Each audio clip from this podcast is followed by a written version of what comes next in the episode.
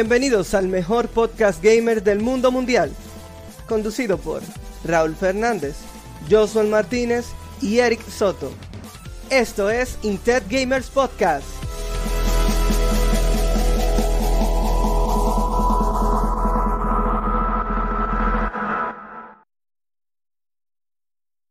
Y ya estamos en el aire.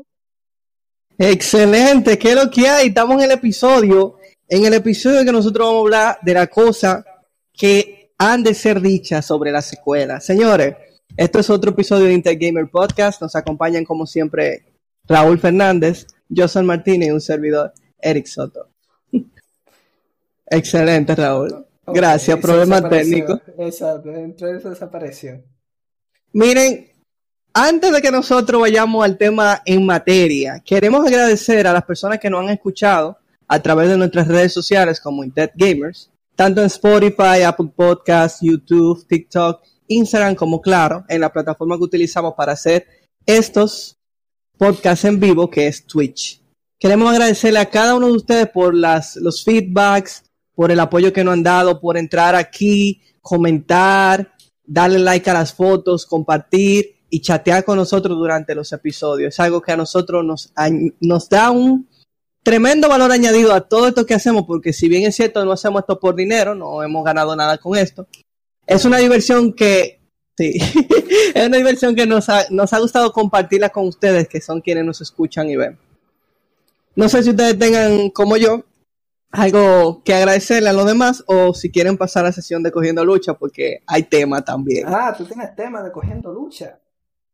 Eh, bueno, yo también agradezco mucho a las personas que no, nos están viendo, eh, nos escuchan por todas nuestras redes y también siguen nuestros torneos. Que la vez pasada tuvimos, creo que fue- eh, tuvimos una gran cantidad de personas viendo el torneo de Smash, donde estábamos comentando yo y, y Luis Carlos. Qué triste torneo, se están comentando Luis Carlos y tú. No por ti, por Luis Carlos. Ah, me lo Ok. imaginé. Un poco de bullying para empezar el día. Eh, entonces, déjame abrir la cortina de Cogiendo Luz, déjame ver dónde está, que la deck se frizó otra vez. Eh, oh, ah, ok. Co- co- co- Cogiendo lucha. Eh, volvimos. Dime, ¿en qué cogiste lucha esta semana, la semana pasada? Bueno, en verdad, a- aparte de las cuestiones de la vida, la lucha, la lucha, la lucha realmente vamos a destinar al mundo gaming. Miren, gracias a la influencia posi negativa de Raúl, así como de otros compañeros gamers, he aceptado volver a entrar en el mundo del Game Pass de Xbox, sí. Mm, de bicho. Ah, ¿Quién me ha Aprovechando-? Sí, en verdad sí. Aprovechando el book del primer dólar, que es con eso que te introducen, tú sabes, como dicen, la primera, No es como una secta. eh. exacto, la primera es, es gratis, después la demás tú la compras. Mm. Es que me puse de cada juego que yo todavía no he jugado. Yo tengo juegos aquí, montones de juegos que yo no he jugado. Juegos de aventura, juegos de multiplayer, juegos single player, juegos de acción, juegos de simulación. Anyway, pero un juego que yo me sorprendí que estaba available, sea, disponible para este, para este Game Pass. Y fue No Man's Sky. El famoso juego aquel que en su momento fue un reguero de cosas malas porque ellos el juego no lo habían terminado para cuando te- lo realmente lo sacaron. Además de que ellos movieron muchísimo la fecha. Antes de tú seguir, déjame contarle algo a estas personas de lo que las cosas que hace Eric. Eh, bueno, decidimos jugar No Man's Sky en grupo. Yo descargué, No yo descargué No Man's Sky. No Man's Sky. Entonces, me he quedado yo, ok, déjame probarlo, a ver si corre bien, a ver cómo es que le voy a poner el abanico, porque yo tengo una lato, entonces tengo que poner el modo avión. eh, Modo de paración ahí. co- cosas así. Y nada más he hecho una misión. De que, ok, déjame ver, se mueve así, se mueve así. Y lo dejo ahí, de que déjame esperar a los muchachos. Oh, esta gente ya no tienen un mundo, ya no tienen una nave espacial gigantesca que eh, comercian y toda la vaina. Y yo me quedé como que, ¿y, ¿y cuándo vamos a jugar No Man's Sky? No Man's Sky. Me dejó Ya no, así. ya no hay más Sky. Ya se acabó el Sky. El Eric dice, siempre, no, ni, bueno, lo voy a poner en verdad. Eh, Ok. ¿Quién es que está jugando? Eh, Yo Raúl, loco. estoy jugando eh, un juego que Raúl, se llama tú- Madison de terror. Raúl, tú juegas toda la semana, tú no puedes jugar toda la semana. Pues juegan algo ustedes. Y yo no jugué la semana pasada. Yo no puedo streamear, tú sabes que yo no puedo hacer las dos cosas al mismo tiempo. Oh, Te frisa hacer las dos cosas al mismo tiempo. Se, se pone lentísimo todo. No conviene, tengo que ver qué hago para hacerlo así. Lo bacano Eh, es que estoy usando una laptop y me deja terminar. No salió, no salió el- la alerta, porque creo que la tengo desactivada desde aquella vez. Eso pero de gracias, que Blogman. Ah, ok, ahí sí se, se suscribió, gracias. Gracias, Blogman. Eh, gracias por eso, papá. ¿verdad? Gracias, loco, gracias. Entonces, sigo con la historia. Yo, yo solo Sí, hoy podemos sí. reanudar la aventura. Sí, sigue con la historia ya, ya que... Ya, que ya tú te desahogaste. Ya me desahogué. Claro. Y, que, y, que, y que me hizo comprar boletas para FMA y no va. Ya, ahora sí, ya me desahogué. Ya, saca, ya sacaste el odio de, de adentro. Muy bien, bien. Viene y acontece que el juego es increíblemente inmersivo. O sea, nosotros le damos No, mucho la gráfica el juego, bueno, y mira que Raúl, yo no sé qué raro que Raúl no le da opinión a eso porque el juego soporta realidad virtual. Pero anyway, el caso es que el juego, nosotros le damos con el coro de que el juego es, te permite viajar en el tiempo, porque cuando te empiezas a jugar, el tiempo en el mundo real pasa mucho más rápido. Cosa que nosotros vemos la hora, son las una de la tarde, y volvemos a ver la hora y ya son las 5 de la tarde. Así. Uno da salto espacial en el tiempo. Muchachos, mira. Quien ha visto Inception sabe que es lo que es. Miren, el juego es súper divertido.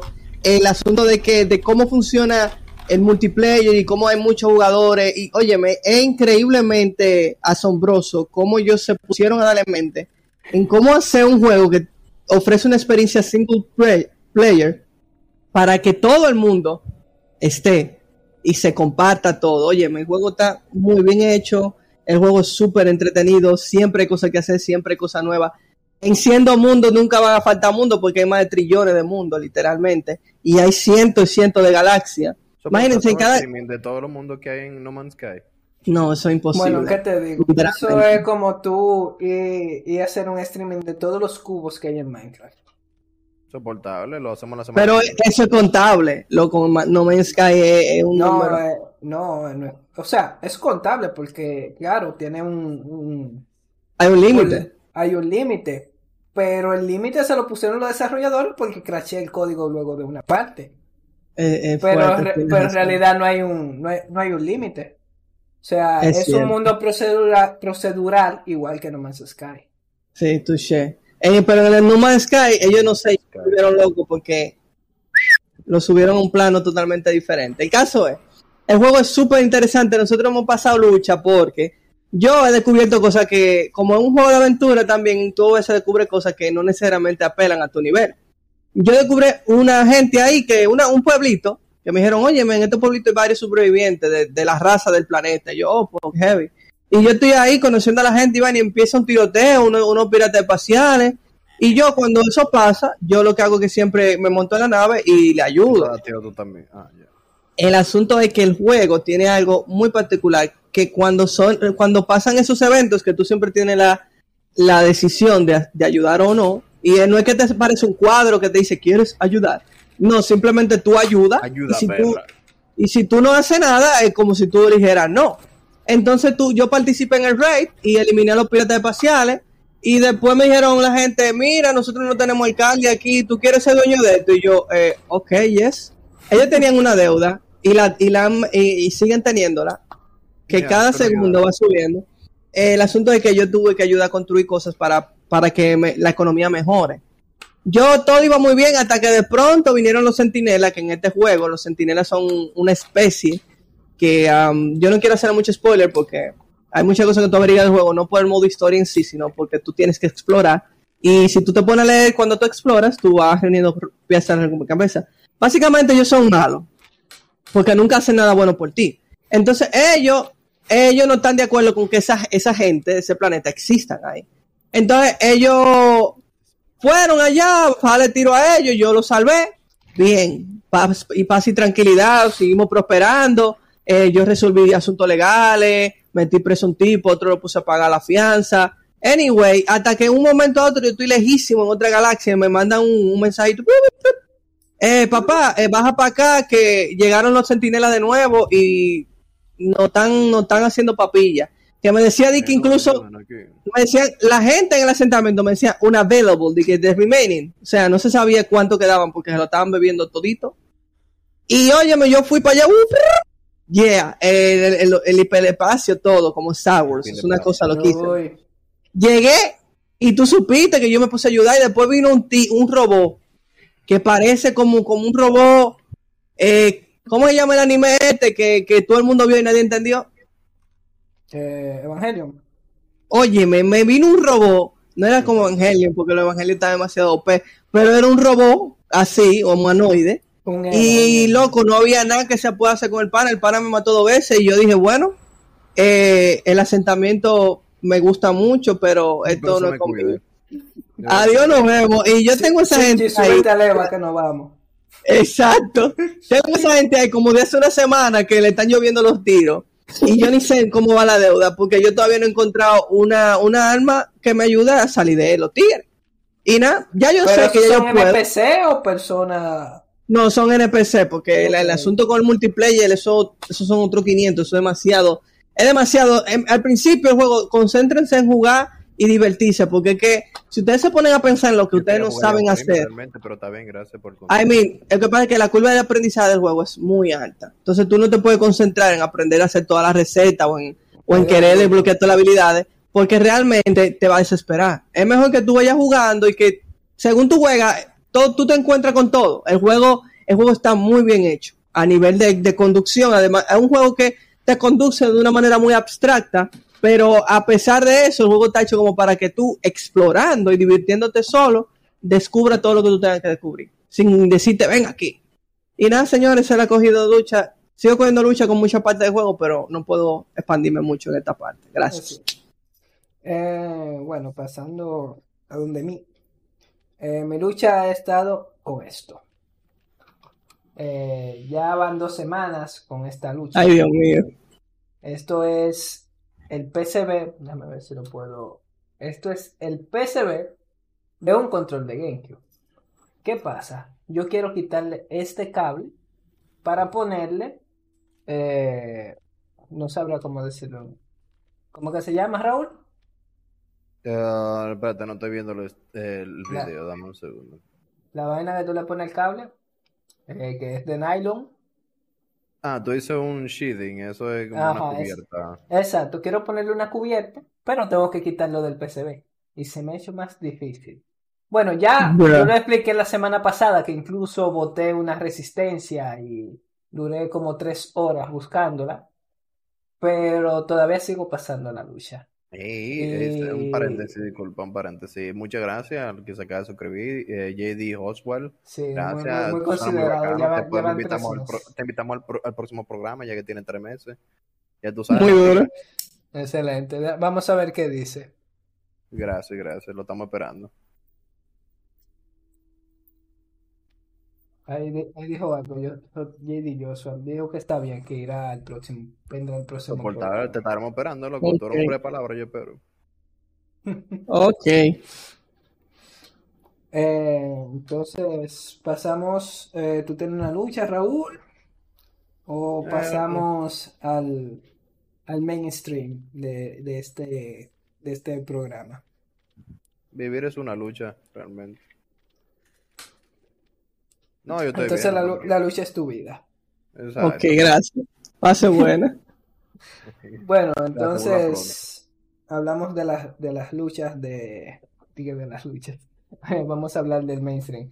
Eh, empieza tú, Eric, de, de tus juegos, de tus secuelas favoritas del mundo de los videojuegos. Yo realmente el otro día me comí algo en la calle y todavía tengo secuelas, pero no creo que sea de eso que estamos hablando. Ok, fuiste, fuiste al sitio que íbamos a ir a comer los chimis. A los chimis 50 pesos, sí, loco. Eh, hizo chimis 50 pesos para allá, Perrera, lo que, que hay que ir con ropa, ropa tranquila. Eh, ropa ahí sin bolsillo, por favor. Ok, gracias. No, pero en serio, que lo digo. Estoy buscando ayuda. Profesional. No, él quiere siempre Ahora. presumir la ayuda visual para hacer, hablar de una de las secuelas. No, pa- Este tipo está pasadísimo. No, Señores, yo le voy a hablar de una secuela de un juego que a mí me encantó, que incluso me llegó a dar náusea yo jugándolo y todas las cosas. Ah, no, pues eso es lo Ve, mejor. Yo tenía muchos panas que decían de que, que le daba náusea y le, le dolía la cabeza a cierto tipo de juego. Yo nunca entendí eso. No, pues, Señores, realmente tú estás bendecido vamos- por los dioses del juego, igual que yo, a nosotros no nos da nada. Vamos a transportarnos para el 2000 2005-2004. Eric Soto, con una edad mucho más em, cercana a su fase de feto, o niño, infante. Wow. Claro, porque yo tenía, estamos hablando, estamos hablando casi 20 años atrás. Entonces, yo tenía un Game Boy Speed y yo tenía un juego que en Game Boy Advance salió y que no mucha gente le hizo caso, pero fue, por así decirlo, una secuela de un juego. ¿Cuál era? Mario vs. Donkey Kong. Men, qué juego más divertido en Game Boy Advance. Yo me obsesioné con ese juego, yo lo jugaba en el carro, en el carro me daba dolor de cabeza y mareo, que yo quería vomitar, pero yo no quería dejar de jugar.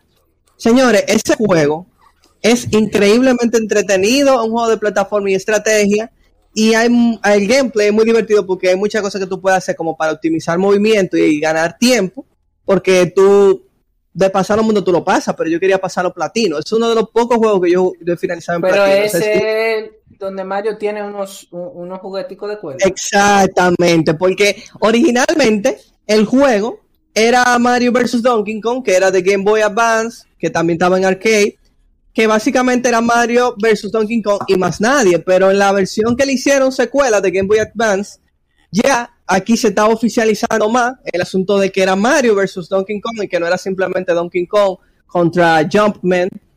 Y aquí entran por primera vez los mini Mario.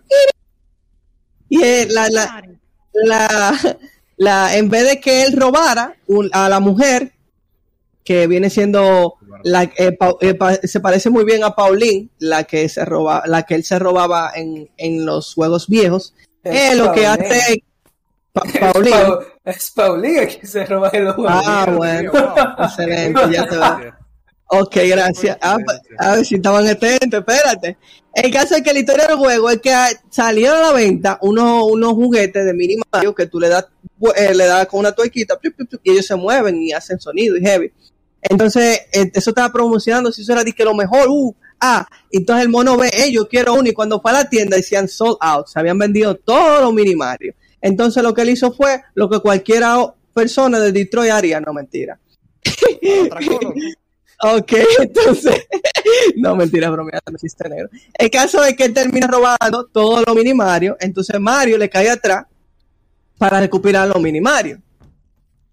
Porque yo no entiendo si estaban sold out, ¿por qué en la tienda había mini Mario sin vender? Imagino que será la famosa estrategia de cuando. la- que yo creo que Nintendo se sintió. Sí, eh, Nintendo yo creo que hizo y se, se, se citó a sí mismo porque ellos hacen eso, que ellos sacan con consola nueva y hacen 10 consolas para decir que se vendieron todas. La escasez de Switch. Exacto, pero ya tienen 10 mil, ellos, ellos porque hicieron eso a propósito. Bueno, el caso es que el mono se roba desde la fábrica donde producen a, a los mini Mario. Y Mario emprende una aventura a través de muchísimos niveles, de diferentes tipos, para volver a reunir a todos los mini Mario de nuevo y devolverlo a, su, a la fábrica. Entonces yo ese juego lo jugué como loco y fue un juego que yo, de lo poco que tengo en platino. O sea, yo lo finalicé 100%. El Gracias. platino, platino no es de PlayStation. Exacto, platino de PlayStation. No, pero esto es Nintendo, no es, no es Nintendo, Nintendo, no sé. Nintendo no Nintendo tiene nada de eso. Yo se lo Nintendo ni- invento. Ni, trofeo tiene. Ni trofeo tiene Nintendo. Bueno, se entiende el término, gracias. Plan Nintendino. Bueno, déjame seguir yo. Díganme un número del 1 al 4. A 8. ver cuál. Yo sabía que él iba a saltar con algo así. Dale el 2, mijo. El 2. Que está en secuela. Ante Yuppie, loco. Idiota. Vamos con mi, uno de mis juegos favoritos de PC Vita, si hubiese tenido un PC Vita, porque lo jugué en PlayStation Wow. 4, es este. Es Gravity Rush 2. Eh, primero salió Como Gravity persona que lo he Gra- escuchado antes. Exacto, ya yo he hablado de este juego y es que es demasiado bueno. O sea, todos los defectos que tenía el primero, que era eh, muy poco fluido, la- la- las mecánicas, eh, las habilidades eran muy, por así decirlo, muy robóticas, este lo arregló. O sea, tenía casi las mismas habilidades, pero añadió dos nuevas, que como... Tienen que sacar otro para dañar otra vez. Eh, aña- añadió dos habilidades nuevas. En realidad no dos habilidades, sino básicamente tú tenías eh, la gravedad normal, pero tú sacabas eh, como quien dice una armadura nueva. Do- eran dos. Eh, una que era con la gravedad lunar y otro con la gravedad creo que de Júpiter. Donde uno era golpe suave, pero tú podías tirar más golpes y la otra golpes fuertes. Entonces tú podías intercambiar entre las tres armaduras, la normal, la de la Luna y la de Júpiter, y podías hacer combos nuevos y había una gama de, de oportunidades nuevas en el juego. Además de que hizo algo que yo nunca me lo esperé. Yo empecé, eh, el juego comienza, el juego comienza, pueden ver el anime porque ahí eh, le hicieron un anime, tiene como dos, dos o tres episodios solamente, que es, eh, bueno, que ¿no? sirve como de un, no, porque es que sirve de unión entre el primero y el segundo juego, en donde tú apareces en un lugar nuevo, tú apareces en un, en un mundo nuevo, que es mucho más grande que el primero, pero al igual que el primero, apareces en un mundo en el cielo. Entonces, yo pensaba que ese iba a ser el único mundo, pero no, yo puedo viajar al primer mundo. Entonces hizo, hizo una Pokémon, puso el mundo nuevo y puso el mundo viejo. Y lo unió. O sea, entonces tú tenías un conjunto de portales donde tú podías ir al mundo nuevo y al mundo viejo. Y no solo eso, hizo un tercer mundo. Sacaron una expansión, no sé si es, también. no sé si, si es una expansión porque nunca entendí bien. Pero para mí el juego empezaba en esa expansión. Porque al principio yo lo sentía como que, ok, muy completista, muy cumplió. Pero esa expansión lo elevó, eh, eh, elevó ese juego. Incluso eh, el mundo nuevo está en, las- eh, está en el cielo. O sea, lo elevó hasta las alturas. Ok.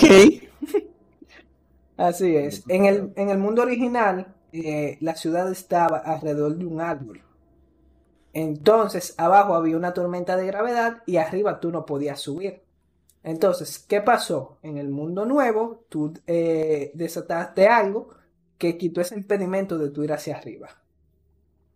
Entonces, cuando tú subes, ahí tú descubres todos los secretos que escondía la personaje principal. Ok, o sea que al final sí cierran el ciclo perfectamente. Eh, exacto, sí, es una secuela autoconclusiva porque incluso pasa algo que yo me quedé como que no, no, no, no me gusta que los juegos acaben así, pero sí es conclusiva, pero me hubiese gustado sí una parte 3. Quién sabe, a lo mejor llega un spin-off hablando de al Eh, inicio de cualquiera de esos personajes. Sí sacaron un spin-off porque al principio del juego tú conoces, en el primer juego tú conoces a otra, eh, a otra personaje que tiene los mismos poderes, que es esta que está aquí, que se llama, se llama Raven. Eh, y le sacaron un spin-off de Raven, o sea, tú podías jugar con esa El con ese spin-off del spin-off del spin-off. Bueno, que saquen una secuela de Raven entonces. Podría pasar también. O sea, para que no Pero- se muera de... Pero es impo- imposible, o bueno, sumamente, casi imposible, ya que Sony dijo, no, Cat, eh, Gravity Rush no existe, y cerraron el, el estudio que creó el juego, que fue Japan Studio.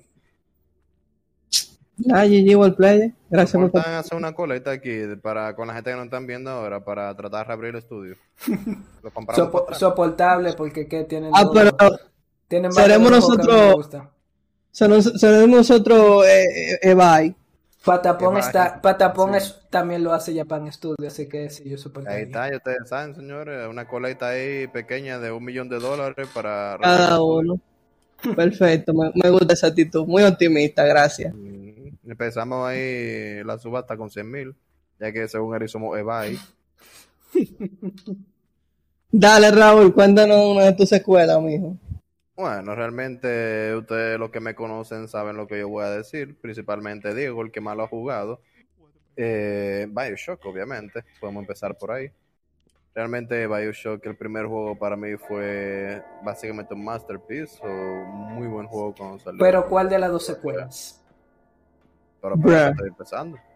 O sea, está diciendo que el primer Bioshock fue muy buen juego con la jugabilidad, la historia, el ambiente. Me encanta mucho la ambientación esa de Art Deco, los años 50 y eso. Y siento que realmente el juego está muy bien realizado, tenía muy buenas ideas y era relativamente novedoso cuando salió. O sea, tenía, añadía cosas y el lore siempre ha sido muy bueno, muy profundo. Luego salió Bioshock 2 y para mí fue la continuación perfecta de Bioshock 1 realmente. O sea, yo siento que Bioshock 1 tuvo un final normal para un videojuego, o sea, no fue nada espectacular, pero tampoco fue nada malo. Me gustó el final.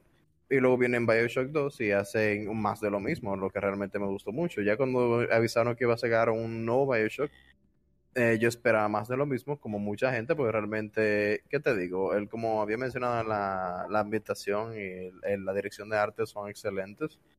Entonces, eh, era muy raro como que pensar que ellos iban a totalmente empezar desde cero y hacer algo ya diferente. Pero realmente Bioshock eh, Infinite, que fue muy buena decisión coger un nombre diferente que no sea Bioshock 3, por la diferencia que, que acabo de mencionar. Realmente lo hicieron de una muy buena manera, ya que es un juego totalmente diferente, un, una ambientación totalmente diferente, una localización totalmente diferente, pero aún así se siente como la misma temática de Bioshock. O sea, en el fondo tú sientes que es Bioshock. Yo aún así prefiero el Bioshock 2 porque yo soy de los OG. Yo jugué el 1 primero y luego jugué el 2. Pero realmente, si tú eres una persona que empezó jugando, por ejemplo, el, el Infinite, es muy posible que ese sea el que más te guste, porque realmente Bioshock 1 y 2, 1 y 2 son muy parecidos, y como mencioné, el Infinite ya es otro monstruo diferente.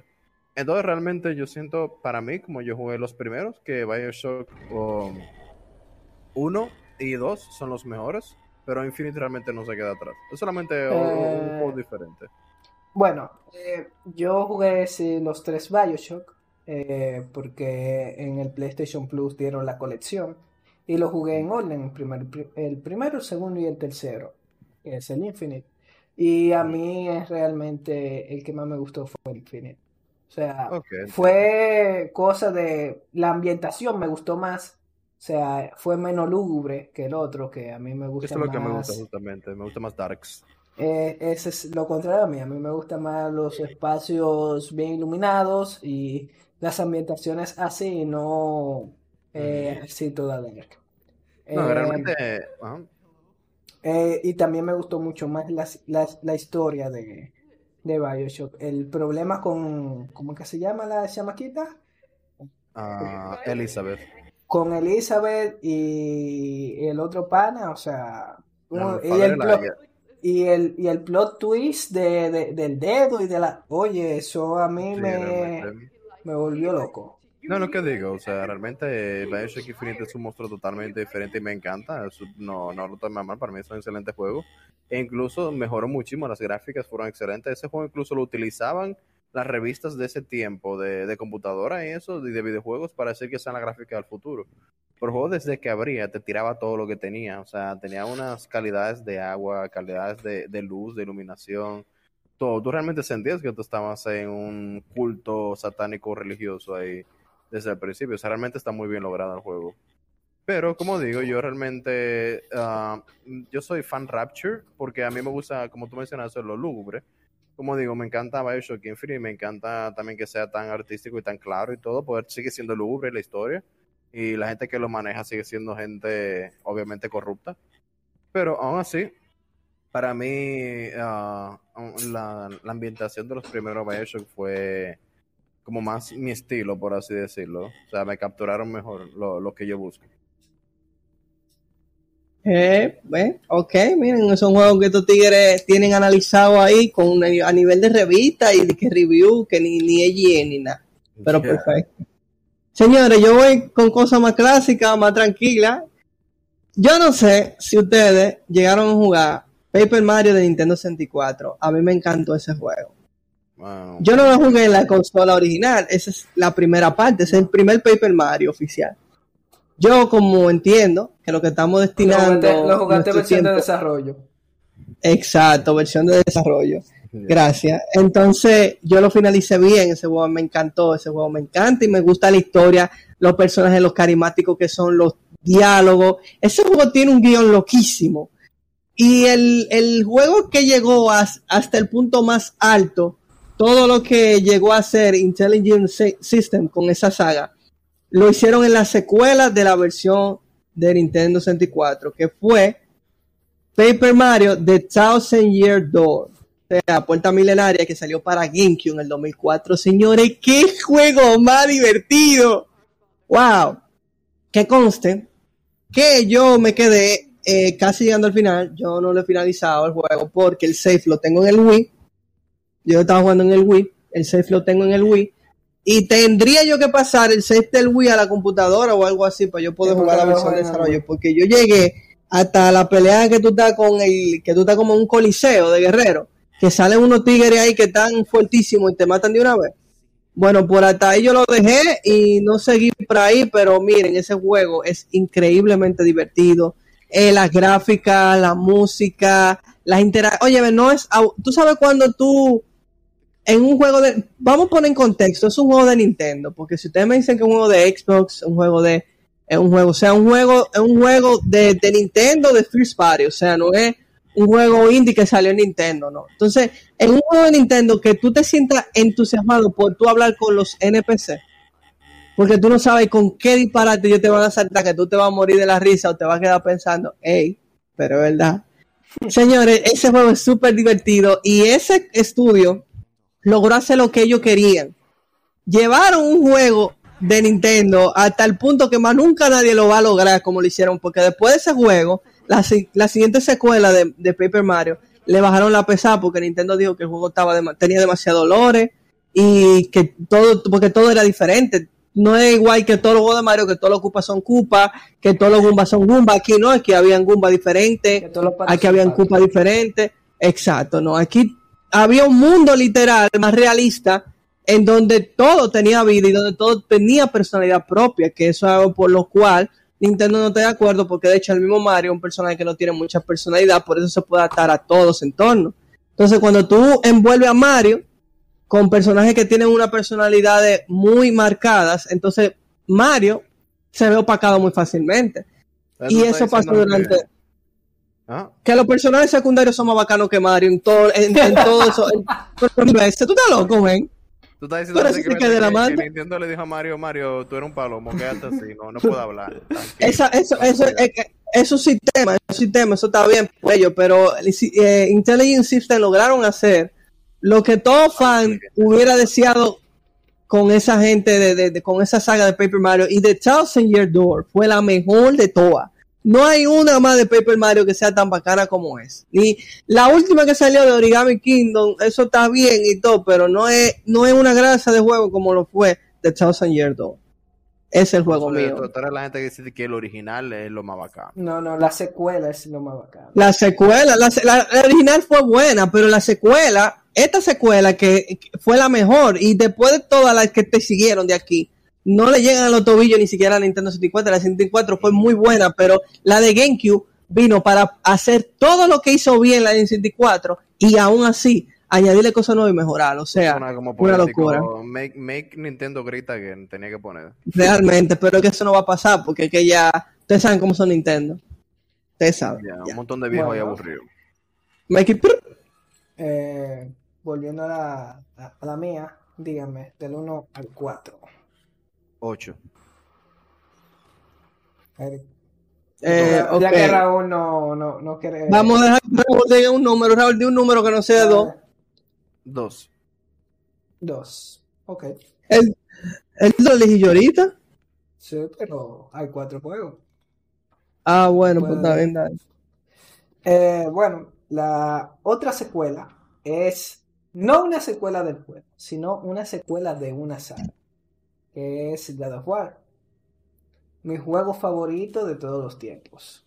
O sea, bueno, mi saga favorita, porque es un conjunto de juegos. Eh, y este es mi juego favorito de la saga. Es en la saga nórdica, donde cambian el... O sea, está la esencia de God of War, pero cambia drásticamente. Eh, ahí tú tienes eh, Kratos, el protagonista de, de- de los juegos, tiene un hijo que lo acompaña, es, es su Navi, pero que Navi hiciera algo, que, además de decir listen, eso lo hace Atreus. Eh, él te acompaña y te ayuda a el- en el viaje, ya que, eh, bueno, el juego salió en 2018, ya no es spoilers. Eh, en el viaje que estarán haciendo Kratos y Atreus es para regar las, las cenizas de la mamá de, del muchacho y la esposa de Kratos, que recientemente acababa de morir. Eh, pasar, pasaron cosas en ese juego eh, que es interesante que pasó simplemente por un malentendido ya que eh, ellos vivían en una zona donde estaba rodeada de unos árboles y la mamá, la esposa de Kratos, le dijo, mira, cuando yo me muera, yo quiero que tú quemes mis restos en estos árboles que yo marqué.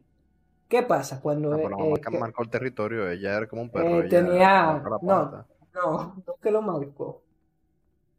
Eh, no que lo marcó, sino que ese era como un campo de, de, de, de fuer- de fuerza, no, o sea, era una barrera mágica para que los dioses no lo encontraran. Cuando Kratos rompió los, los árboles, rompió la barrera y entró un dios. El dios andaba buscándola a ella, pero se encontró con Kratos. Y el dios nunca dijo, ando buscando un gigante, sino te andaba buscando. Y Kratos pensaba que lo andaban buscando por su pasado. Y ahí se armaron ciertos problemas que involucraron a los dioses nórdicos y por Por ese, un malentendido. y por ese malentendido pasó, pasa- pasan las cosas del juego. Y lo de su secuela que saldrá el 9 de noviembre. Eh, dice que cree que el último Paper Mario que manejó niveles complejos de personajes fue el de la Wii. Después de ahí, Nintendo no les, no les dejaba a los estudios meter side con tanta historia. Realmente, y creo que haber escuchado que Nintendo también quería que todos los Paper Mario fueran diferentes, con mecánicas diferentes. O sea, ningún Paper Mario va a continuar las mecánicas del siguiente. Sí, lo metieron al medio por eso, de maldad. Para que no, no brillara tanto. Realmente. Bueno, eh, Raúl, tu siguiente juego. Eh, di un número del 1 al 8. Qué parón. 16. Eso no está en el rango, pero está bien, me voy a inventar uno. Eh, no, realmente estaba pensando en qué otra mejor saga para la gente que me conoce que Gran Turismo. Realmente, Gran Turismo, para solamente escogí para hablar de algo rápido. Gran Turismo, empezamos con Gran Turismo 1, ya habíamos dicho la historia en otro podcast, uno de los primeros, si mal no me acuerdo. Um, empezamos con Gran Turismo 1, hizo un boom grandísimo, la gente le encantó, pero no querían más, querían, desde que sale el juego, la gente estaba esperando Gran Turismo 2. Entonces Sony no tardó mucho tiempo, ya año y pico después, les dio lo que querían. Salió Gran Turismo 2 y lo mismo, más aclamación, más cosas genial, o sea, tenía más de todo, literalmente, más de todo. Me- mejor motor de simulación, más carros, más pistas, eh, mejor inteligencia artificial, literalmente más de todo.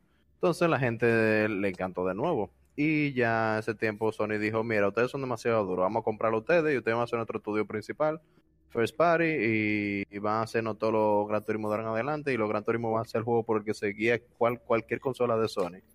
Pero no todo siempre ha sido rosas y estrellas en la saga de Gran Turismo. Pues realmente después de Gran Turismo 2 tuvimos Gran Turismo 3 que tuvo menos vehículos y fue para la próxima consola, el PlayStation 2. Fue uno de los juegos estelares, como mencioné, de lo que, como decía en las gráficas y eso. Entonces, Gran Turismo 3 tuvo el problema de que Gran Turismo 2 ya tenía como algunos 900, 600 o 900 carros, algo así, y era demasiado para ese tiempo. Y obviamente Gran Turismo 3 tenía más gráficas, y era, era, o sea, eso significa que no podían tener tantas cosas si querían tenerlo en un solo DVD. Entonces tuvieron que cortar un poco en la cantidad de vehículos y algunas cuantas pistas también, pero lo que hicieron fue añadir más cosas como de customización y eso. Por lo que realmente trataron como de, de, de empatarlo, es decir, 50-50. Pero realmente a mí me pareció muy buen juego. Ahí fue creo que empezaron con... No, desde el principio siempre tuvieron los, los dealers de carros usados. Sí, desde, desde Gran Turismo 2 al menos. Pero sí, Gran Turismo 3 ya empezó como un poco más la separación de, de lo que era el juego original. Pero como que era, a la gente le gustó mucho. Luego venimos con Gran Turismo 4, PlayStation 2 también. Ese fue un excelente juego. Eh, pero eh, ya la gente estaba como diciendo, ok, we, tenemos lo mismo, más de lo mismo. Y Gran Turismo 4 realmente trató de entrar cosas nuevas, trató de poner algunos vehículos con cámara de primera persona, o sea, tú puedes ver dentro del carro incluso y todo eso, lo que lo hacía más especial. Eh, pero realmente no todos los carros lo tenían, pero como quiera ellos como siempre han sido, um, ¿cómo decirlo?, Eh, liberadores o manejadores de la cultura de carros en general. Eh. Realmente tenían muchos carros que eran prototipos y ahí fue que ellos empezaron también a, sacar carros especiales como carros que eran, como había mencionado, prototipos, un carro de Nike, e incluso sacaron el primer carro que existió, era un, un Daimler de Mercedes-Benz, el primer carro a motor que realmente se vendió, eh, de los 1908 creo que fue, 1908. Wow. Eso está loquísimo. No, Gran Turismo siempre ha sido. Gran Turismo siempre ha sido una carta de amor al automovilismo. Literalmente, no lo puedo haber dicho mejor. Siempre, Gran Turismo es una carta de amor al automovilismo, realmente, o sea, de verdad. Entonces luego vino Gran Turismo 5, uno de los menor rated, o sea, menos rated Gran Turismo, pues siento que cortaron todavía más que Gran Turismo 4, esto ya era para la época de Play 3, entonces siento que cortaron muchas cosas y a muchos fans no les gustó. Se, sintió como un step back de Gran Turismo 4, incluso el juego en sí se sentía, no solamente tenía menos contenido, pero también era como que un poco más laid back, como que eh, menos cosas en general. Toda la gente normalmente, o como era esperanza, se sentía mal, se sentía como no estafado, pero sí como que le habían quitado un poco de la esencia. Aún así había muchos carros especiales y cosas nuevas. eh, y había multiplayer, obviamente, ya con el PlayStation 3, o sea, multiplayer online. Siempre ha habido split screen, pero ahora había Ujú. multiplayer online, un par de cosas más. Luego ya venimos al Gran Turismo 6, que aquí es que se pone bueno realmente. Con Gran Turismo 6, eh, tú puedes realmente decir que ya Sony absorbió lo que, lo que tú mencionaste de la carta de amor a los, a los carros, al automovilismo, porque a ellos empezaron eh, no solamente el programa de, de Visión Gran Turismo, que se lo voy a explicar ahora, pero también el programa de, de Ayrton Senna, de básicamente un tributo a Ayrton Senna. Ayrton Senna, para la gente que no lo sabe, era un corredor Fórmula 1 brasileño extremadamente querido que ganó muchísimas carreras siendo muy joven. Tigre tenía menos de 30 años y murió en una de ellas. O sea, realmente él terminó muriendo en una carrera de Fórmula 1. Pero el Tigre tenía tantas, como tan buen camino adelante y tenía tantas ah, esperanzas, porque él era muy bueno, excelente, uno de los mejores conductores que ha existido, que realmente todo el mundo lo amó y le dolió mucho. Y mucha gente hoy en día lo considera como el mejor corredor de Fórmula 1 que ha existido. Entonces, eh, ellos le hicieron un tributo y el Gran Turismo 6 tiene un apartado solamente, son carreras de Ayrton Senna, donde te, te das una, una breve, breve biografía de él y te deja ponerte en sus zapatos. Incluso tiene los carros originales. Él empezó haciendo kart en Brasil, o sea, kart, eh, karting con carritos de kart. Diego Car- Él empezó, exacto, go-kart, gracias, en Brasil. Y tú puedes eh, montarte en el primer carro que él usó, manejarlo y usar la, mi- la misma pista en la que él estuvo, ganar una carrera, con time trial incluso, de tratar de vencer los tiempos que él puso, los tiempos récord y todo eso. Muy cool realmente los eventos. También tiene los Fórmula 1 que él utilizó, de Lotus y todo eso, hasta el último vehículo que él utilizó en la última carrera. Eh, igual que Napoleón, ¿en qué carrera murió? En la última que participó. Pero sí, eh, realmente es como un tributo de amor a, a Ayrton Senna en general, como de, eh, lo- te apreciamos, gracias por todo lo que hiciste y todo lo que aportaste. Y ahí fue que empezó ya lo más importante a lo que habíamos mencionado de, de los vehículos en sí, el concepto de visión Gran Turismo, que es literalmente Gran Turismo va a las compañías de carro y le dice, si ustedes tuvieran dinero ilimitado y las físicas no, bueno, no las físicas, sino si ustedes tuvieran dinero ilimitado y las ventas no fueran un problema, ¿qué ustedes, qué ustedes harían? O sea, vamos a decir, lo, la, más, la cosa más loca que ustedes se puedan crear. Incluso pueden tener motores falsos, obviamente que, que funcionen de manera normal, pues no es como que tú vas a tener un motor con 500 millones de caballos de fuerza, pues eso sería irrealista. Pero un carro, vamos a decir, tu visión de aquí al futuro, por eso se llama Vision Gran Turismo. O sea, ¿cuál es tu visión del futuro? Y ahí realmente han, han salido muchos conceptos. Incluso Mercedes-Benz, que fue uno de los primeros en participar en el programa, sacó un vehículo que era eléctrico en ese tiempo. O sea, uno de los primeros vehículos eléctricos de Mercedes cuando lo sacaron. E incluso ese diseño que ellos sacaron eh, de ese vehículo es el, el diseño que están siguiendo hoy en día. O sea, realmente Mercedes.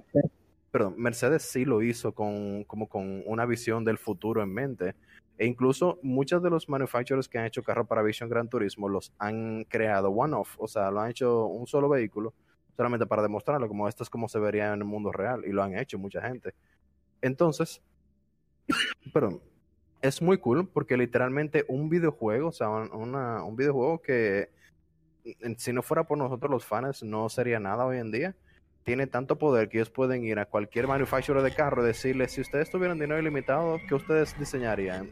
Diseñen eso para nosotros y nosotros no solamente lo vamos a incluir en el juego con las especificaciones que ustedes quieran, pero ustedes también como su vehículo pueden diseñarlo y seguirlo refinando y muchas compañías lo han hecho, Suzuki, Volkswagen, Honda, muchas compañías han participado en el programa y realmente muchos vehículos geniales que hoy en día han, in- han ¿cómo se dice? Eh, ayudado mucho a los diseños que tenemos de vehículos modernos, mayoría eléctricos o vehículos ya de carreras y cosas así. Son, son muchos han salido de, de Vision Gran Turismo realmente, o muchas como inspiraciones. So, realmente es muy cool. El Gran Turismo ha, ha ayudado mucho, ha apoyado al, al mundo automovilístico. Eh, ya para mencionar uno más, pues realmente hay más juegos de Gran Turismo, pero para mencionar uno más, para decir algo malo, tenemos el Gran Turismo de PSP, que realmente la gente esperaba que fuese un sucesor de Gran Turismo 4, porque salió con más o menos al mismo tiempo, y o sea, ya Gran Turismo 4 estaba, eh, estaba afuera. Pero tiene- tenemos el hecho de que el juego literalmente tiene más de 600 carros, igual que Gran Turismo 4, por lo que no podía sonar más perfecto. Pero ellos decidieron hacerlo más como un juego de trading cards en vez de, de un juego de carros en sí. Lo que significa Ok. que es un juego online para tú poderlo jugar. La mayor, la mayor cantidad de cosas solamente son disponibles y tú estás con una conexión a internet. Y la idea es que tú tienes carreras, like daily races, que todo el mundo participa y tú, tú ganas dinero de ahí. O sea, no tiene un modo historia como tal, porque los Gran Turismo nunca han tenido disque un modo historia. Pero lo que sí tienen es, um, en vez de modo historia, lo que tienen es como, eh, básicamente tú puedes completar licencia o puedes completar carreras de cierto tipo y terminar todas las carreras hasta llegar a carreras a nivel mundial como Le Mans, que son 24 horas, literalmente hay carreras de 24 horas en Gran Turismo, como la vida real. Entonces, esa es como la idea. Pero Gran Turismo de PSP nunca tuvo eso. Era simplemente carrera que la gente creaba y tú te unías. O tú podías hacer carrera que tú quisieras inventarte y tú sacabas dinero y con eso compraba y vendía carro y ya. Entonces, eso fue como un insulto a los fans de Gran Turismo realmente. Porque el juego tenía gráficas excelentes, iguales a la PlayStation 2, a mi opinión. Si tú no las miras muy de cerca, para PSP, no PlayStation Vita, PSP. O sea, realmente era un juego excelente tiene muchísimos carros geniales. Pero el juego era tan malo que yo lo descargué, lo jugué 5 minutos, hice par de licencias y lo desinstalé, más nunca lo volví a jugar. Yo, ni- yo lo conocía que salió un gran turismo para ya tú sabes que realmente la gente no habla de él porque eh, es como un insulto a los fans de Gran Turismo, porque no es que sea un juego malo. O sea, tenía buenas ideas, pero que eso sea lo último, lo único que nosotros obtuvimos de PSP, o sea, una consola portátil. Tú sabes la oportunidad que perdieron esa gente eh, por haber tenido un buen juego portátil que la gente hubiera aclamado. Hoy en día estoy seguro que el PS Vita hubiera vendido más si ellos hubiesen hecho eso con el PSP y hubiesen hecho lo mismo con el PS Vita, porque Gran Turismo es, demas- es un nombre demasiado grande en, en, en, en el hecho de- en, en el nicho de, de Sony, o sea, en el nido de Sony. Entonces tú imaginas que un Gran Turismo bueno de PS Vita que hubiera salido, hubiera vendido muchísimas más consolas realmente. Pero lo hicieron hacerlo y F. F en el chat. F. Perfecto. Bueno, pues ya se acerca la última ronda de las secuelas de cada uno. Yo voy a mencionar algo otra vez en la zona de confort, la zona de Nintendo. En este caso vamos con la, Eric nada, la más, saga. Eric nada más habla de Nintendo. Bueno, obviamente la mayor parte de los juegos que yo he jugado han sido de Nintendo. demande para que tú veas cómo. Exacto. Exacto. Wow, qué. Señores, vamos ahora con la saga de Metroid. Yo, el de Super Nintendo, yo nunca lo llegué a finalizar, pero tuve la oportunidad de hacerlo. En el de Game Boy, que llegó a salir Zero Mission, que era un remake de eh, la versión de NES y de la versión de Super Nintendo. Era como lo mejor ya contextualizado, ya con un motor gráfico bien, todo heavy, todo perfecto. El juego fue increíblemente divertido, pero como estamos hablando de secuela, vamos a hablar de Metroid Fusion. Ese Metroid fue una locura. Es el único juego de Game Boy Advance que yo he jugado que me ha hecho sentir miedo, literalmente. El juego, de hecho, es nombrado el mejor juego de Game Boy Advance. Por, por sí, eh, literalmente el juego tiene, tiene ese como mejor juego de Game Boy Advance, Metroid Fusion. Y tiene, tiene algo interesante que el juego salió junto con cuando salió en Game Boy Advance salió cuando salió Metroid Prime para GameCube. Anyway, el caso es que el juego es un juego de mucho suspenso, mucho thriller. Es en la en el orden cronológico, tú tendrías el Zero Mission, que el, el- el- el primer Metroid. Después tú tienes lo de GameCube, Metroid Prime, Metroid Prime Hunters, Metroid Prime 2, Metroid Prime 3, Metroid Prime Federation Force. Después tú tienes Metroid 2 de Return of Samus, que es para 3DS. Después tú tienes eh, el Metroid Other M. Y luego entonces cae el que yo digo que es Metroid Fusion. Ese juego, el que sigue después de Metroid Fusion, es otro juego que yo también quisiera hablar de él, pero no lo voy a hacer, que es Metroid Dread, que fue o ha sido uno de los mejores juegos de Nintendo Switch en su en ese género de plataforma y aventura. Anyway, el caso es que Fusion, eh, tú encargas, a, tú estás ahora eh, resolviendo un pleito espacial, tú eres una mercenaria como siempre, tú eres Samus, Samus Aran. Entonces, ¿qué pasa con Samus? Que en esta ocasión la federación le dice que ah, eh, se perdió comunicación con un laboratorio que estaba haciendo una prueba con un nuevo tipo de eh, humano, eh, humanoide, no, un nuevo tipo de organismo. Entonces ella va al laboratorio, ve que no nadie le responde, ella se desmonta de la nave, entra y ve que todo no todo está raro, todo está mal. Y cuando llega al final de- del laboratorio se da cuenta de que eh, hay un en- ahí se escapó del laboratorio ese, ese organismo que estaban estaban tratando de controlar, que era el virus. El, vi- el virus, el famoso virus SARS-X.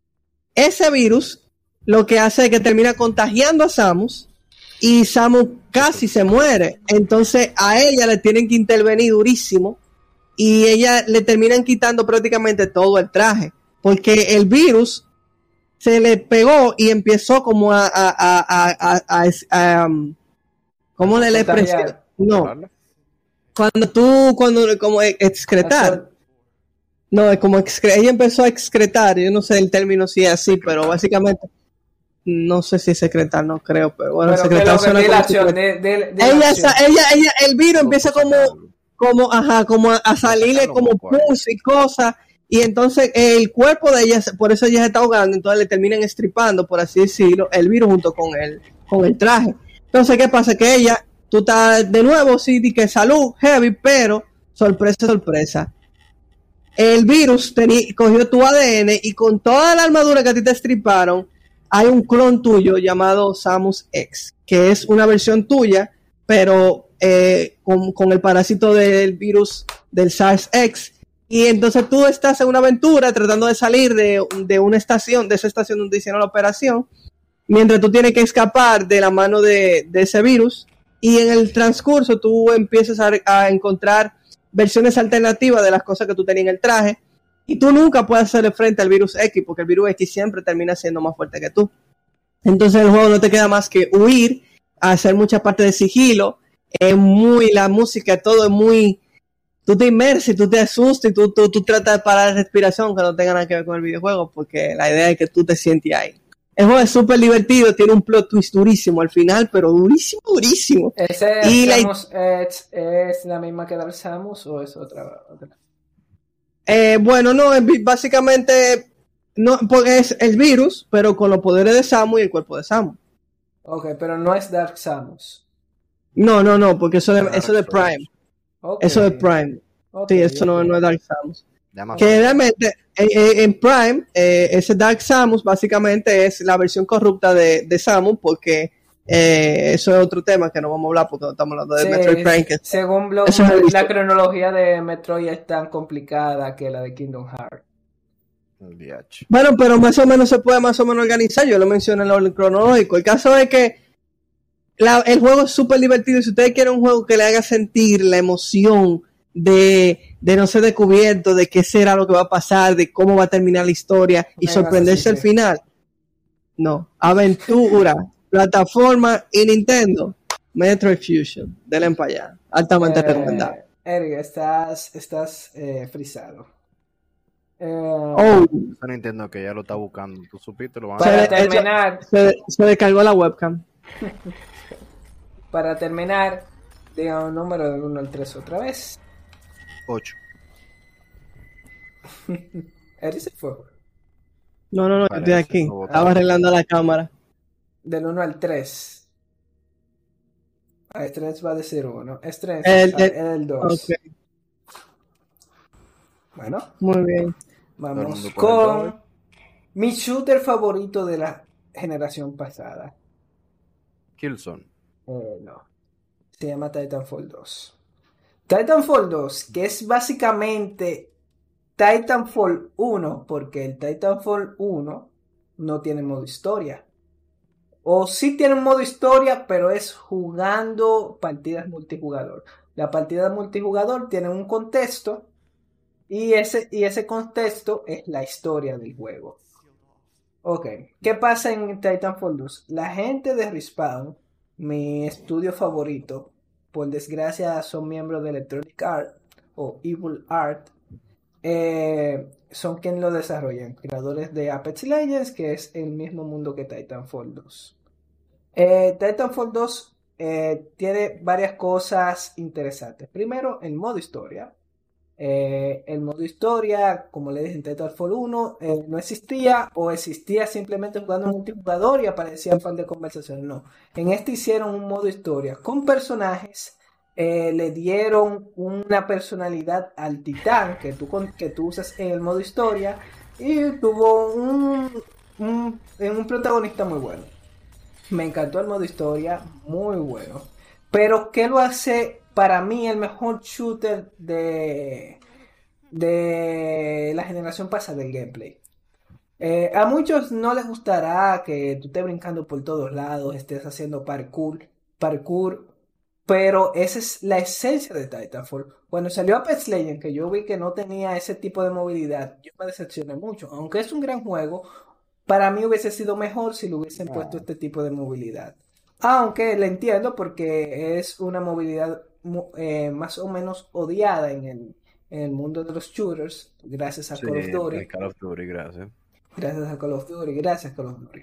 Pero tiene algo interesante Titanfall, que es que si tú andas en un titán, tú estás OP, pero es mucho más fácil matarte. O sea, es sumamente fácil matar un titán. Tú te pones en una esquina y tú tienes una... Al principio tú nada más tenías dos armas, pero después dijeron que no, todo el mundo va a tirar titanes. Vamos a hacer que toditos, todos los jugadores también tengan un arma anti-titán. Entonces tú andas con tres armas. Un arma principal, una secundaria y la anti-titán. Esas armas anti-titanes son muy efectivas contra los titanes. Y si tú, siendo un titán, no te cuidas de ella, te pueden matar. Además de que cuando tú eh, eres un piloto y, por ejemplo, antes que tu arma tenía dos armas y tú tenías simplemente una arma secundaria eh, y no una arma anti-titán, tú podías engancharte encima de los titanes y robarle la batería, que la batería representaba un escudo o representaba un tercio de la vida del titán. Y si tú te subías dos veces, tú podías matar al titán. Ok. Los Todavía titanes- todo un gameplay. Sí, pero los titanes también tenían su sistema de defensa. Lo único que es, solamente tenían uno. Tú te subías una vez y si un compañero tuyo no destruía, no mataba a la persona que estaba subida en ti, tú podías tirar un- una especie de humo eléctrico donde tú lo matabas, pero tú nada más tenías uno.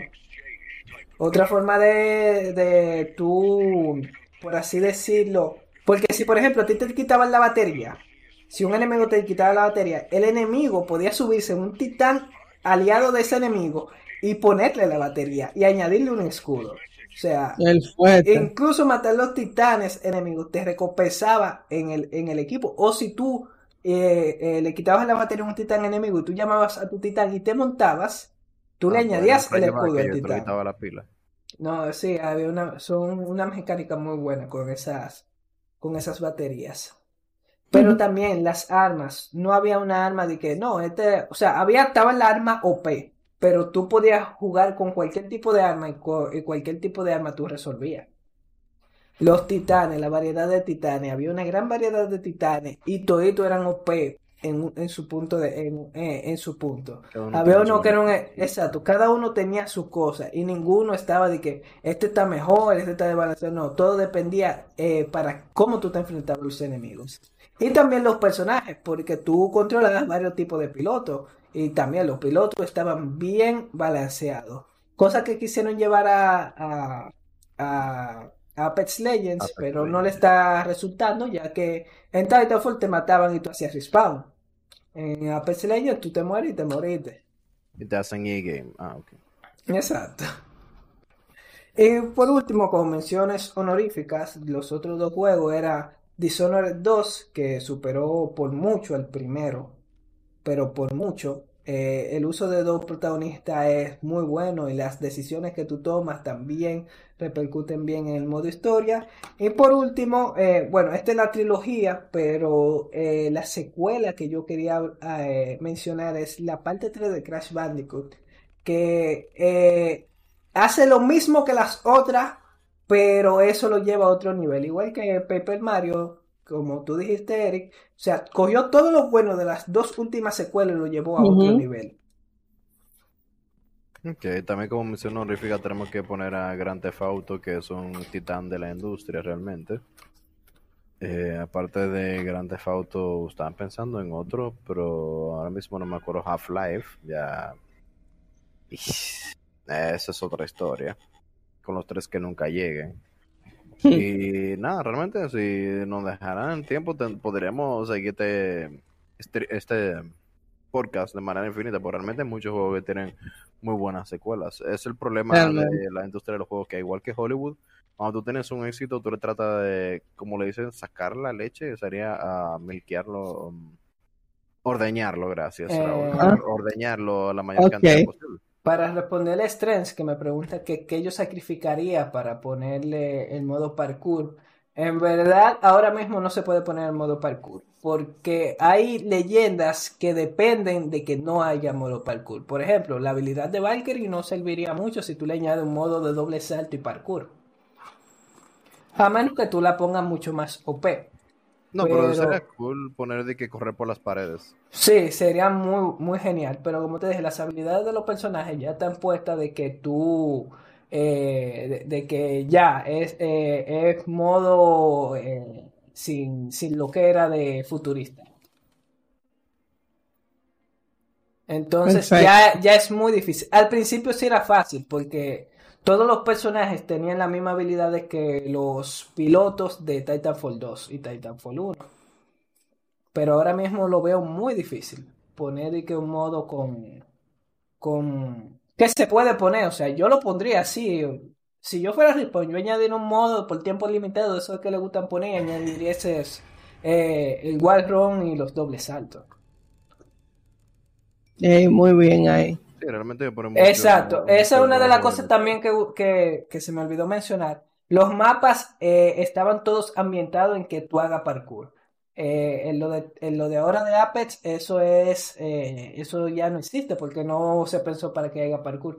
Pero todos los mapas de Titanfall 2 estaban como con una sinergia al parkour muy buena, al wall run y al doble salto. Pero está difícil.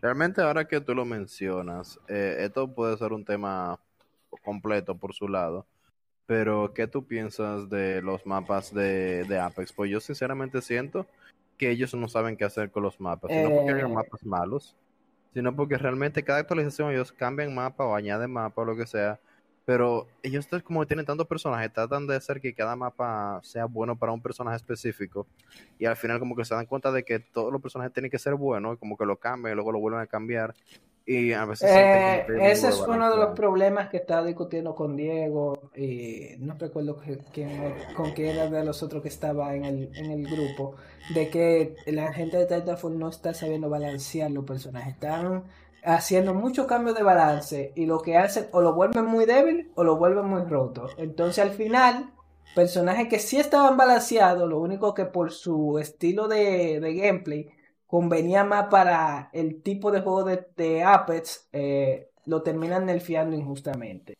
Eh, eh, como tú dices, en cada mapa una leyenda se disfruta mejor en X mapa o en Y mapa, eh, o en Y mapa porque lo hacen así.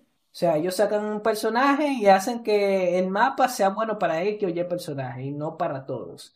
Lo cual es muy difícil y es entendible, pero eh, para un Battle Royale eso es sumamente difícil. Ok, perfecto. Bueno, pues vamos a enterrar entonces el tema ahí, porque en verdad, como lo dijo Raúl, si seguimos y nos llevamos de gustos, Exacto. GG World Bueno, Player.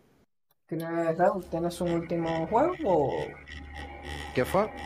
tienes un último El- juego o No, realmente es que estaba pensando y hay unos cuantos más de lo que me gustaría hablar, como por ejemplo Piece of Persia, lo de Rayman que ya lo he mencionado ligeramente, también Silent Hill, Resident Evil, o sea, hay, hay muchos juegos realmente si nos vamos a eso. Así que yo creo que eventualmente se va a hablar de lo que uno quiera que se hable, porque este es nuestro programa. Así que vamos a darle su tiempo a cada uno. Ok, excelente. Eh, respondiendo a Blockmar, sí, estamos viendo la posibilidad de hacer algo, eh, algo más del podcast y posiblemente sea jugar no solo multiversus, sino muchos juegos. Multiversales. Exacto, muchos juegos multiversales. Ok. Bueno, pues gracias. ¿Sí, Joshua? Gracias No, por no, no, no, preguntando si tenías más o si lo dejamos hasta aquí. Sí, vamos, vamos a enterrar muerto ya, está bueno. Ah, excelente, excelente, pues está bien. No enterrar muertos. Ah, pues, Despídenos, Joshua, sí, por variar, ya que yo fui que Eh, ahorita. Bueno, eh, gracias chicos por ver nuestro programa. Eh, esto fue Intergamer Podcast. No se olviden de seguirnos en nuestras múltiples redes sociales. Estamos en Discord, en Apple Music, eh, en YouTube, aquí en Twitch, en TikTok, en Instagram, en Facebook, en todo lo que No está, estamos como Intergamers. Eh, también recordarles que el sábado tendremos eh, el torneo de League of Legends de eh, la Copa eGames de Intergamers y nos vemos a la próxima. Hasta la próxima, amigos.